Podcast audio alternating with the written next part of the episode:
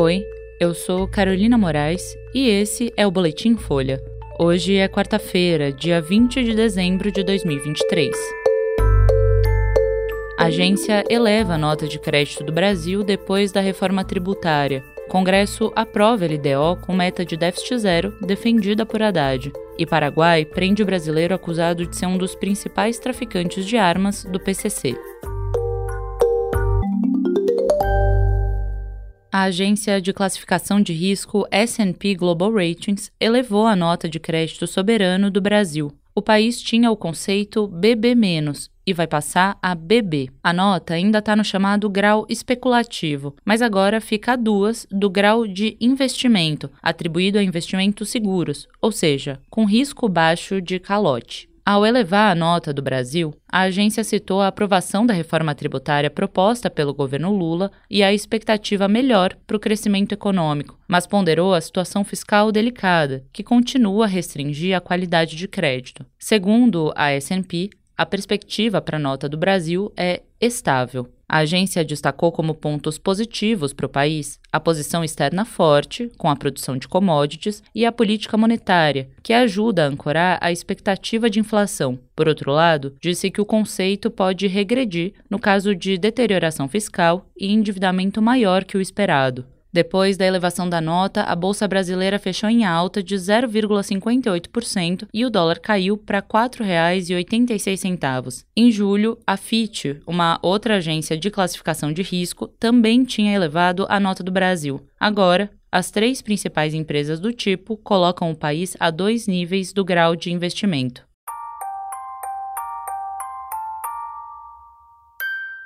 O Congresso aprovou ontem o projeto da Lei de Diretrizes Orçamentárias, a LDO, que define as bases do orçamento federal do ano que vem. O texto agora aguarda a sanção do presidente Lula. A proposta prevê a meta de déficit zero defendida pelo ministro da Fazenda, Fernando Haddad, mas até aliados do governo apontam que a projeção vai ter que ser alterada ao longo de 2024, para que não haja risco de faltar dinheiro para obras e investimentos públicos. A LDO foi aprovada com um dispositivo que limita o contingenciamento. As despesas que podem não ser executadas no ano que vem vão ter um teto de 23 bilhões de reais. Isso é fruto da pressão de uma ala do governo que defende que as despesas tenham crescimento real em 2024. Por outro lado, o governo também conseguiu aval para descontar da meta fiscal até 5 bilhões de reais em despesas de estatais ligadas ao novo PAC, o que ajuda a meta de déficit zero. O Planalto recuou da tentativa de mudar trechos sobre emendas parlamentares. O texto prevê um cronograma estabelecido pelo Congresso para que essa verba seja liberada para obras e municípios escolhidos por deputados e senadores.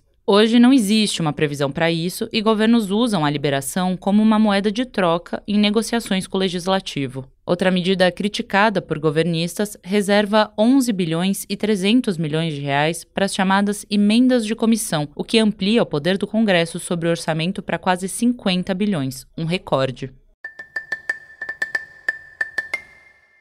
Um homem apontado como um dos principais traficantes de armas para a facção criminosa PCC foi preso ontem no Paraguai. Ricardo Luiz Picoloto, conhecido como R7, era um dos alvos de uma mega operação da polícia e do Ministério Público paraguaios, que teve apoio da Polícia Federal Brasileira. Ele foi detido em uma cidade que faz fronteira com os estados de Mato Grosso do Sul e Paraná. A 200 quilômetros dali, Outra ação acabou com mais oito presos, incluindo dois brasileiros e nove pessoas mortas em um confronto com os agentes. Pistas clandestinas de pouso foram destruídas e fuzis, munição e uma metralhadora antiaérea foram apreendidos. Um segundo alvo da operação, o paraguaio Santiago Riveros, escapou e está foragido. Picoloto e Riveros são acusados de chefiar uma quadrilha que atua na região de fronteira traficando armas, cocaína e maconha da Bolívia e do Paraguai para o Brasil. O chefe da Secretaria Nacional Antidrogas Paraguaia disse que a R7 faz parte do PCC. Ele também é alvo de investigações da Polícia do Rio de Janeiro, que o considera um dos principais traficantes da América do Sul. O paraguaio Riveros ainda é acusado de envolvimento no assassinato de um militar do Exército Brasileiro em 2020. A Folha não conseguiu localizar a defesa dos suspeitos.